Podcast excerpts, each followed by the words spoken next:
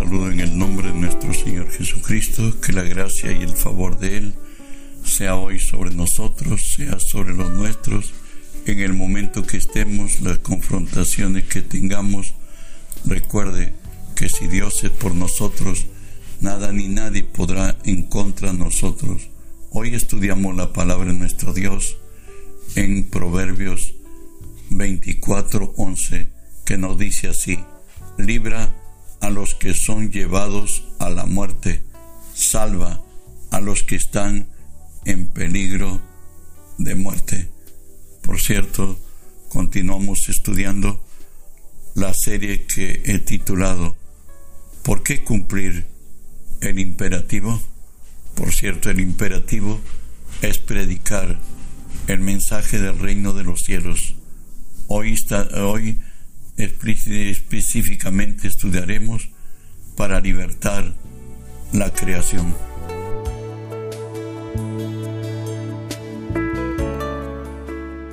Romanos 8, 19 al 21 nos dice así, porque el anhelo ardiente de la creación es aguardar la manifestación de los hijos de Dios, porque la creación fue sujetada a vanidad no por su propia voluntad, sino por causa del que lo sujetó en esperanza, porque también la creación misma será libertada de la esclavitud de corrupción a la libertad gloriosa de los hijos de Dios. Somos testigos que la maldad se ha multiplicado, que el amor del hombre en su corazón se ha, diría, desintegrado. Hoy, por el contrario, es desamor. Cada quien se ama a sí mismo y no ve por el otro. Bueno, la creación está esperando ser libertada y él dice la palabra que espera la manifestación gloriosa de los hijos de Dios, tú como yo, ungidos con el poder del Espíritu Santo, sea destruida las obras del diablo y haya un cambio total en la creación. Se espera hoy el más grande avivamiento jamás ha habido nunca en la tierra. Dios, Cristo es el vencedor y por tanto más deben venir al reino de Dios que estar en la oscuridad de las tinieblas eternamente. Él llamó a gente muy especial, por cierto. Marcos 3, 13 y 14 nos habla de Jesús llamando a sus discípulos. Después subió al monte y llamó así a los que él quiso y vinieron a él y estableció a doce para que estuvieran con él para enviarlos a predicar según Cristo mismo. Sabe que según Dios el comando nunca muere Dios tiene tiempos y personas en toda la historia de la humanidad, como lo vemos aquí en Israel, en el desierto. Eh, ya Moisés había muerto. Escúchelo, Josué 1, del 2 y 3. Dios le dice esto a Moisés, a Josué, mi siervo Moisés ha muerto. Ahora, pues levántate pasa este Jordán, tú y todo este pueblo, a la tierra que yo les doy a los hijos de Israel. Yo os he entregado, como había dicho a Moisés, todo lugar que pisare la planta de vuestro pie. Dios es el que hace grandes. En su mano está la fuerza y el poder para levantar a quien Él lo hiciera y le dice así, continuamos con Josué 1, 5 y 6, y le dice, nadie te podrá hacer frente en todos los días de tu vida. Como estuve con Moisés, estaré contigo, no te dejaré ni te desampararé, esfuérzate y sé valiente, porque tú repartirás a este pueblo por heredad la tierra de la cual juré a sus padres que los daría Sabes, cuando Dios llama, Dios nos equipa y Dios nos da de su poder, de su espíritu, y en Cristo somos más que vencedores bajo cualquier circunstancia, pelearán contra nosotros, pero no nos vencerán. Los elegidos según el propósito de Dios, vamos a ver el perfil de ellos. Primera de Samuel 16, 7.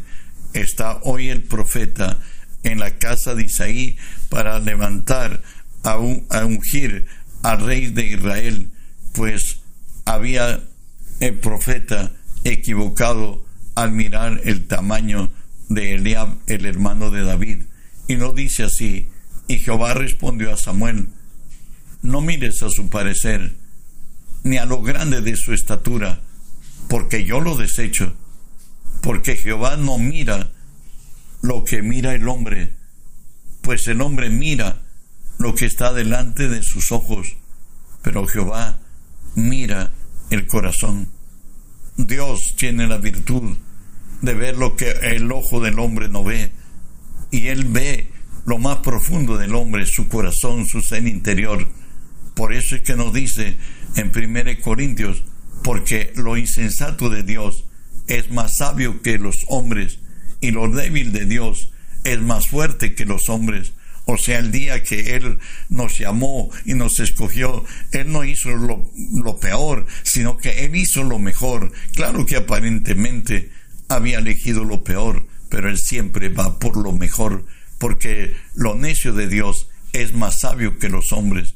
Y de ahí que Él mismo nos dice en Isaías 43, porque a mis ojos fuiste de gran estima, fuiste honorable y te amé.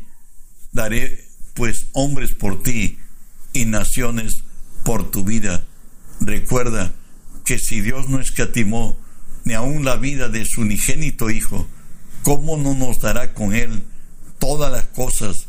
Y a los llamados por Él, Dios nos llama para una transformación gloriosa, como lo va a decir en primera Corintios 1, 26 al 29. Pues mirar, hermanos, vuestra vocación, que no sois muchos sabios en una carne, ni muchos poderosos, ni muchos nobles, sino que lo necio de, del mundo escogió Dios para avergonzar a los sabios, y lo débil del mundo escogió Dios para avergonzar a lo fuerte, y lo vil del mundo y lo menospreciado escogió Dios, y lo que no es para deshacer lo que es a fin de que nadie se jacte en su presencia. El Señor nos está diciendo que va a levantar a los don nadie, a los más altos estándares de lo que los grandes de hoy dicen ser, los sabios, los fuertes, los poderosos. Dios hará en nuestras vidas mucho más que ellos para avergonzarlos y para mostrar que solo Él es Dios pero ¿a quiénes lo hará? Primera de Samuel 2.30 nos dice, por tanto, Jehová el Dios de Israel dice, yo había dicho que tu casa y la casa de tu padre andarían delante de mí. Por cierto, está hablando a la casa de Elí, del profeta Elí. Mas ahora ha dicho Jehová, nunca yo tal haga, porque yo honraré a los que me honran y los que menos que me desprecian serán tenidos en poco. Desgraciadamente a Israel cuando Cristo vino lo desecharon como el Mesías y pidieron su sangre. Nos dice así la, la palabra en Mateo 21, 43, 41 al 43, donde el reino nos es transferido a los gentiles, a los que en otro tiempo éramos considerados para los hebreos como perrillos. Ellos le dicen así, le dijeron, a los malos destruirá sin misericordia y arrendará su viña a otros labradores que le paguen el fruto a su tiempo. Jesús les dijo, ¿nunca leíste en las escrituras la piedra que desecharon los edificadores ha venido a ser cabeza del ángulo? El Señor ha hecho esto y es cosa maravillosa a nuestros ojos. Por tanto, os digo que el reino de Dios será quitado de vosotros y será dado a gente que produzca fruto de él. Bueno, no honraron a Dios, Dios se apartó de ellos y entregó el reino de, de los cielos a la gentilidad. Pero también, también somos eh, exhortados por Dios a no tener arrogancia, porque esto lo hemos recibido por gracia y no porque nosotros seamos tan importantes. Por ello, Romanos 11, 18 al 22 lo dice así, no te jactes contra las ramas. Si te jactas, sabe que no sustentas tú a la raíz, sino la raíz a ti. Pues las ramas dirán, dirás, fueron desgajadas para que yo fuese injertado. Bien, por su incredulidad fueron desgajadas, pero tú, por la fe, estás en pie. No te ensoberbezcas, sino teme, porque si Dios no perdonó a las ramas naturales, a ti tampoco te perdonará. Mira pues la bondad y la severidad de Dios. La severidad ciertamente para los que cayeron, pero la bondad para contigo si permaneces en esa bondad, pues de otra manera tú también serás cortado. Eso es real, eso es verdad. Tenemos que ser fieles. Jesús dijo, aprended de mí, que soy manso y humilde de corazón, y hallaréis descanso para vuestras almas. Pues la infidelidad, la incredulidad hizo que Israel sea apartado del ministerio de la salvación de la tierra, hoy concedido en gracia a la iglesia de Cristo. Por tanto, debemos ser humildes y prudentes y agradecidos a Dios por haber sido tenido en cuenta. En cuanto a la historia de la humanidad, nos dice que ya el día se acerca. Y Pedro, según de Pedro 3.9, el Señor nos dice así, a ti, a mí, porque aún nos hemos vuelto indolentes, no predicamos la palabra. El Señor no retarda su promesa, según algunos tienen por tardanza, sino que es paciente para con nosotros, no queriendo que ninguno perezca, sino que todos procedan en arrepentimiento. Si es bien cierto, la generación apostólica esperaba que Cristo venga y han pasado más de 20 siglos y aún Cristo no viene. Y el propósito del por qué no lo hace es porque Él no quiere que nadie perezca, sino que todos procedamos en el arrepentimiento.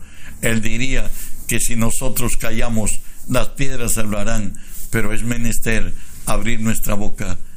Mateo 24, 5 dice, porque vendrán muchos en mi nombre diciendo, está hablando ya del tiempo del fin, yo soy el Cristo, y a muchos engañarán. Sabes, desde, desde el principio del cristianismo, muchos hombres han pretendido ser la encarnación o la reencarnación de Cristo, sin contar a miles que sufren de trastornos mentales y dijeron ser el Cristo. Algunos afirman ser, otros son considerados por sus seguidores como el Cristo. Estos son los que allanan el camino a la manifestación del hombre de pecado, el hijo de perdición, como lo dice segunda de Tesalonicenses 2, 7 al 9 porque ya está en acción el ministerio de la iniquidad. Solo hay quien al presente lo detiene, por cierto, el Espíritu Santo, el que a su vez será quitado de en medio en el tiempo del arrebatamiento, y entonces se manifestará aquel inico a quien el Señor matará con el espíritu de su boca y destruirá con el resplandor de su venida, inico cuyo advenimiento es por obra de Satanás con gran poder y señales y prodigios mentirosos, con gran poder, señales y prodigios mentirosos. Seguimos hablando que la noche está avanzada. Mateo 24 le preguntaron los discípulos a Jesús que cuándo será el día. Él dio las señales y continuamos leyendo. Habrá pestes y hambres y terremotos en diferentes lugares y todo esto será principio de dolores. Hoy estamos bajo el, el calentamiento global y se dice que no a muchos años ya no el problema no será el petróleo no será nada de ello será el agua recuerden los incidentes que han pasado por esta tierra la peste negra en el siglo XIV que mató a un tercio de la población europea aproximadamente murieron 25 millones solo en Europa. En la Primera Guerra Mundial, en la cual hubo 8 millones de muertos y 6 millones de inválidos. La Segunda Guerra Mundial, en la cual murieron aproximadamente 60 millones de hombres. La maldad se ha multiplicado. Habrá guerra por todos los confines de la tierra. En Mateo 24, 9 y 10 nos dice, entonces os entregarán a tribulación y os matarán y seréis aborrecidos de todas las gentes por causa de mi nombre. Muchos tropezarán entonces y se entregarán unos a otros y unos a otros se aborrecerán. Continúa la palabra de Dios en Mateo 24, y muchos falsos profetas se levantarán y engañarán a muchos, y por haberse multiplicado la maldad, el amor de muchos se enfriará, mas el que perseverare hasta el fin, este será salvo. El mundo que vivimos hoy es el mundo del antiamor. Recuerda que Jesús le dijo a sus discípulos, un mandamiento nuevo os doy, que os améis unos a otros como yo os he amado. En esto conocerán que sois mis discípulos, si os amáis los unos a los otros. Pero Mateo 24 de 9 al 11 vuelvo a leer, nos dice, entonces os entregarán a tribulación y os matarán y seréis aborrecidos de todas las gentes por causa de mi nombre. Muchos tropezarán entonces y se entregarán unos a otros y unos a otros se aborrecerán y muchos falsos profetas se levantarán y engañarán a muchos. El amor se enfriará. Hoy todos, cada quien al único que aman es a sí mismos. Daniel 12:4 nos habla de los tiempos del fin, pero tú, Daniel, cierra las palabras y sella el libro hasta el tiempo del fin. Muchos correrán de aquí para allá y la ciencia se aumentará. Es más, también nos dice en el 24:14, y será predicado el Evangelio del reino en todo el mundo para testimonio a todas las naciones, entonces vendrá el fin.